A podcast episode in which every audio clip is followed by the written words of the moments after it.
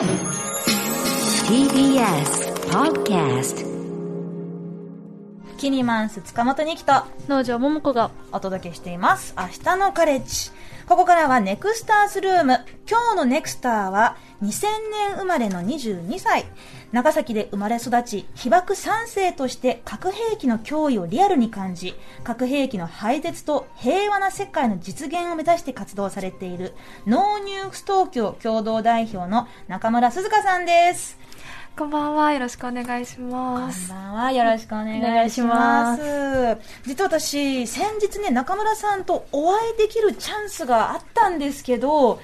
台風でね、そうなんです。の、まあ、ちょっと長崎に、実は私が、あの、国際平和映像祭というところで通訳したときに、中村さんそこで登壇される予定だったんですよね。はい。だけどちょっと台風でフライトが出なくなっちゃって、はい。で、まあ、リモート参加だったんですけれど、ええ。私は、あの、会場にいたんですけどね、こうやって、あの、やっとリアルでお会いできるのとても嬉しいです。あこちらこそです。うん、長崎はあの地元なんですよね。はいそうです。長崎で生まれました。はい。で、まあ、先ほどもプロフィールにありましたけれど、えーご自身被爆3世ということですが、はい。まずそれについて少しお話ししていただけますか？はいあの私の母方の祖母が被爆者で、ん。あの入試被爆をしています。はい。ただあの祖母からそういった話っていうのはあまり聞いたことはなくて、うん。クラスの中にも被爆3世4世っていう子は結構多くいるので、はい。自分自身のこうアイデンティティとして被爆3世っていうことを強く意識したことは実はそんなになかったんですよねなんかこう東京に出てきてこうやって、あのお話しする機会をいただく時に被爆3世ですかっていうふうに聞かれてあそうですっていうふうに言うとこうプロフィールにあの書かれたりとかしてあ私被爆3世として発言結構求められてるんだみたいなことを認識することは増えた気がします。はい。いつ頃から、もうお幼い頃から、あの、おばあ様がその入試被爆されたということはご存知だったんですか？多分小学生ぐらいの時にあの知ったと思います。母から言われて、うん。実は被爆3世なんだよって言われて。でも同級生にも多くいたしそんなにあ私もなんだぐらいの受け止め方だったと思います、特別な、その、なんていうのかな、まあ、その、レッテルっていうか、肩書きのように感じたことではなかった？そうですね。健康上も特に問題はなかったのでそんなに感じることはなかったですね、ね、あの私はずっと中村さんの活動を見させてもらっていて本当に尊敬できる同年代のこうアクティビストだなというふうに思ってるんですけど、私も実は母方の祖母が長崎出身で、はい。4歳の時に被爆をしているので、はあ。私も被爆3世で。でも別になんかそう言われあのやっぱりこう話す機会をいただくようになって改めて、まあ、私は祖母から小学生の時とかからこうなんか平和学習とかの時に、うん。私は長崎で生まれ育ってないですけど聞いたりしていたので、はい。なんかこうあでもうーんやっぱりそうやって上の世代が経験したことをなんか伝えていきたいなみたいな気持ちはすごく中村さんたちの発信見ながらあ同じだなっていうふうに思ったりします。うん。まあ、その当時の様子をねあの話してくれる人が身近にいるってすごく貴重なことだと思うんですけれど、はい。あのまあ、せっかくですからその、まあ、農場さんも含めておお二人のそのおばあ様からあの受け取った受け継いだお話っていうのは例えばどういうものだったんですか？中村さん。あのそもそもそういった体体験とかっていうのはあまり聞いたことはないんですけど、うん。こういう活動を始めた時にあの今核兵器がない世界に向けてちょっと頑張ろうかなと思ってやってるんだよねって話をしたら祖母がこうボソッと「いや核兵器はなくならないよ」って言われて、なんかその時こう祖母以外そのすごく必死にあの証言活動とかされている被爆者の方々が身近にいたのでそういった方々の横で祖母がひあの核兵器はなくならないよって言うから最初はちょっとこうえなんで？と思って、あのなんでしょうね。ちょっとこうびっくりというかあのせ責めるじゃないですけど、なんでそんなこと言うのかなっていうふうに思ったんですけど、でも祖母は原爆の恐ろしさを知っていて、そんな祖母にそういうことを言わせてしまう現状があるんだなっていうことを、なんか後々その言葉を自分の中で落とし込む過程でそういうふうに気づいて、なんかこう、自分のこう、アイデンティティとかもそうですけど、いろんなことを思いながら、こう、そうですね、向き合っているところですね。農場さんの場合はいかがですか？そうですね。やはりなんか私がすごくあの印象に残っているのは、まあこう学校とかで習う被爆体験っていうのは、その1945年の8月の話うん。として習うけれども、祖母の人生の中でこう結婚だったり子供を持つっていうタイミングだったり、い、ろんなタイミングでこう自分が被爆をして、まあ、とその後あの長崎を出ているっていうところであのついてきているうん。っていうことは、なんかこう学校の授業だけだと知らなかったなっていうふうに思うし、それは祖父母だけじゃなくていろんな被爆者の方の証言してくださる話を聞いてすごくなおさら思思うようになりましたね。だから、なんかこう、あの、すごく爆弾が、あの、の映像とかのイメージもあるけれども、それだけじゃなくて、うんその後にみんなの人生について回ってくるものっていうことまで含めて、被爆体験なんだなっていうのは思うし、だから使われちゃいけないよなって改めて思いますね。うんそうですね、その、まあ、被爆された方々にとって、まあ、その、健康被害とか健康被害の恐れっていうところだけじゃなくて、その世間の、まあ、差別や偏見っていうものもついてまとった、あの、そういった経験をされた方もたくさんいると思うんですけれど、まあ、だからこそね、その、あの、あの日、原爆が落とされただけで終わるものじゃないんですよね。その後何十年も何十年も、まあ、こうやってね、あの、まあ、孫世代の方々が、まあ、その、彼ら、彼女らの話を受け継いで、で、まあ、すべての被被爆三世の方が何かをされてるっていうわけではないと思いますけれど、まあ、中村さんの場合は、えーノーニュークス東京という、えー団体を、えー去年5月に立ち上げた。で、これあの、 KNOW NUKESって、そのノーが、あの、NO のじゃなくて、あの、知るのノーなんですよね。はい KNOW、知る、えー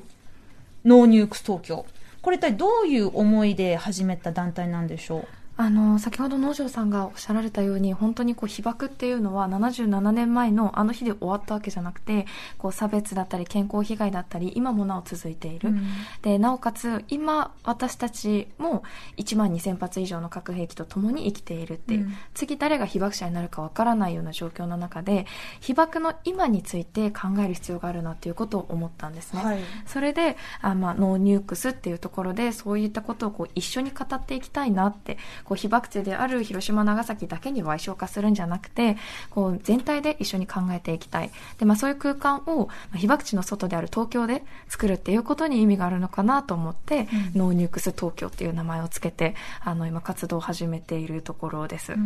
大学生として立ち上げて、そうですね。あの、発信する先は学生さんとか若い人がメインだったりするんですか？あのターゲットっていうのは特に定めていなくって、あのそれもそうですけどこうノーニューっていうところであの意味も込めていてこの活動を持続的に継続していく。あのどうしてもこう学生がボランティアで活動していると卒業とか就職とか、うん。もしかしたら農場さんの周りでもそういう方たくさんいらっしゃったかもしれないですけどそういったことを機にこう活動から離れざるを得ない人たち、うんうん。本当はもっともっと声を上げていきたいんだけれども自分の生活なりわいっていうのもしっかりとあの保っていかないといけないので離れざるを得なかった、はい。でそこをこう職業にすることでそれを乗り越えていきたい。より長期的に問題に関わっていきたいなと思って、はい KNOW NUKES TOKYO で今活動をしています。はい。やっぱりこういうその平和活動だったり政治活動っていうものはなんかその若い頃にわわ若い頃にちょっと一時ハマって後からちょっとこうまあ抜けていくっていうそういうイメージがやっぱりあったりするんでしょうか？あると思いますね。だからそうせざるを得なかったっていう人がほとんどだと思います。そうね。うん。でもやっぱりあれですよね、その、みんなが職業にするのは難しくても、真ん中にあのコアでそういう活動の基盤を作る人たちがうん職業にすることによって、なか活動がね、こう全てなくなってしまうのではなくて、みんなが戻ってこれる、働きながらも関わり続けられる場所を守れるっていうこともあるんだろうなっていうのは思いますね。実際にあのどういった活動を現在されてるんですか？今はですね、あの、それこそ、あの、この前、核兵器禁止条約の締約国会議がウィーンであったんですけど、はいそれに、あの、行ってですね、はい、あの、日本のこう被爆国としてのメッセージを伝えるっていうふうなことをしたりだとか、うん。あるいはこう政治家の皆さんに直接会いに行って、で、その核兵器禁止条約に日本はまだ参加していないので、なんで参加できない、あしないのかとかっていうところをこう意見交換しながら、うん。あの議論をこう活性化させていくっていうことをしたり、はい。あるいは学校に行ったりとかしながら、はい、活動をしています。はい。まあちょっと、このね、今おっしゃった核兵器禁止条約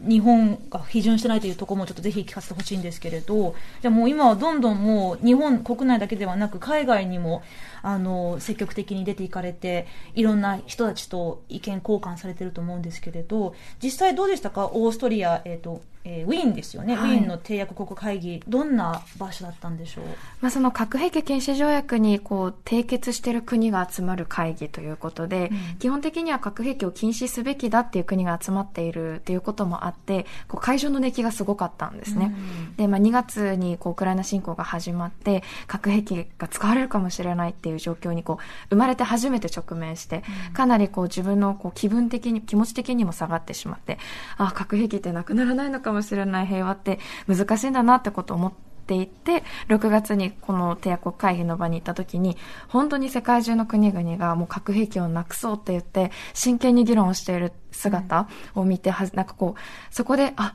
核兵器ってなくせるかもしれないなっていうふうに思って、なんかそういう熱気ってやっぱり現場に行かないとわからない、でその現場に日本がいなかったっていうのはもう本当に残念だなっていうふうにも思いましたし、あの締約国会議の前日に、まあ、通称非人道会議って言われるものがあってですねもう核兵器の非人道性にあの科学的な知見とかデータを用いてこう専門家が議論するんですけどこの場には日本政府がいたんですね。でそこでスピーチをする機会をもらってあの日本政府がいたのであのまあ面と向かってちょっと明日から始まる締約国会議に参加しないことを残念に思いますっていうふうに言ったら言ったの？はい。かっこいい SNS にわ乗ってすごいかっこよかった。そうそしたら会場中から拍手が起きたんですね。みんなの全員の前で行ったんですか？そうなんですそう着物着て SNS にまだ載ってますか？あ載ってます載ってます。ぜひ見てほしいでなんかもうその瞬間にあ世界中が日本がこの条約に参加することをもう待ち望んでるんだなっていうことがん。本当明らかになって、なんていうか唯一の戦争被爆国ってなんていうか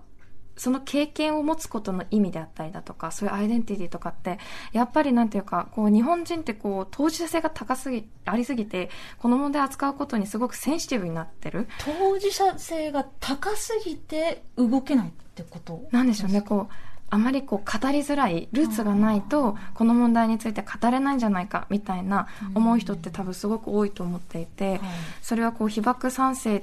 だと、被爆賛成だからこういう活動をしているっていうとみんな納得するんですよ、すぐ。はいでむしろそれ逆を言うと被爆賛成とかじゃなかったらこの活動をしていることに対してすぐ納得してもらえないっていう現状もあって、なんていうかその当事者性があるからこそ語りにくい難しさとかっていうのはあると思うんですよね。それっておそらく世界から見たらすごい不思議な話で、だってその日本っていうのが世界で唯一原爆投下を体験した国じゃないですか。だから、おそらくその世界から見ると、いや、日本人みんな当事者じゃないっていうふうに思われてる部分もあると思うんですよ。はい。でも、今の中村さんの話すごい興味深いんですけど、まあ、その日本国内でも、まあ、当事者性というか、なんでしょうね、まあ、安易に語ってはいけない、あの、当事者だとは言え、言え、言ってはいけないっていう、まあ、配慮があるのかなって、ちょっと想像するんですけれど、でもそこでね、なかなかこう、前、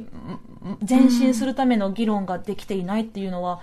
おかしな話なのかなってちょっと思いますね。ですね、そうなんか日本と同じように核の傘に入る国々、うん。なんかドイツとかオランダとかノルウェーとかはその会に参加してたんですよね。でそういった国々って、まあ、この条約に今のところ参加はできないっていうふうに明言しつつも、今条約が抱えている課題であったりだとかあるいはその NPT8 月にあったもう一つ別の条約ですけど、この2つの条約の補完性ということが言われていてそっちの会議にこの核兵器禁止条約で話し合われたことを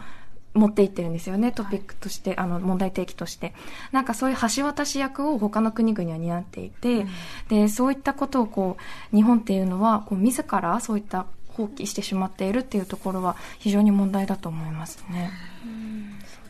ね、なんかオブザーブ参加くらいしてほしいなっていうのは思ってましたよね。それくらいはっていうところですよね。ねえでもこういう話をその、まあ、ウィーンの締約国会議で、まあ、そのされてで日本政府にもものを申されてであの実際にいろんな人たちと交流を深めるきっかけもあ機会もあったんですか？ああ、すごくありましたね。なんかすごいこう、あの核兵器禁止条約ってあの特徴の一つとして市民がたくさん参加できるんですよ、はい。だから会議場にフェンスとか柵とかは全くなくて、目の前に座っている人がどっかの国の大使だったりだとかで休み時間に話しかけに行ったりとかも全然できるんですよね、はい。で会場はもう半分半分ぐらいでした。大使と市民とでみんな同じテーブルに座ることができる？同じ会場で座ってるんですよね、だからそれ面白いと思うんですけど、そこでこういろんなネットワークができたりだとかして、みんなで核軍縮進めていこうねっていうそういう雰囲気でした、うんそういう雰囲気を日本に持ち帰ってお話をされてで何かこうなんでしょうね。こうももっと日本もやっていきましょう巻き込んでいきましょうって感じになれたと思います？それはまさに私たちの役割かなっていうふうに思っていて、うん。あのそこでこうなんでしょうね。不思議なんですけど海外に行く海外の人たちの方が自分たちのこう今のラインでこの問題を考えるので当事者性があって、うん。この問題をもっとカジュアルになんていうか話すんですよね。でそういった雰囲気って日本に持ち込むべきだなと思って、そういったイベントをこう作ろうと思って今頑張っているところです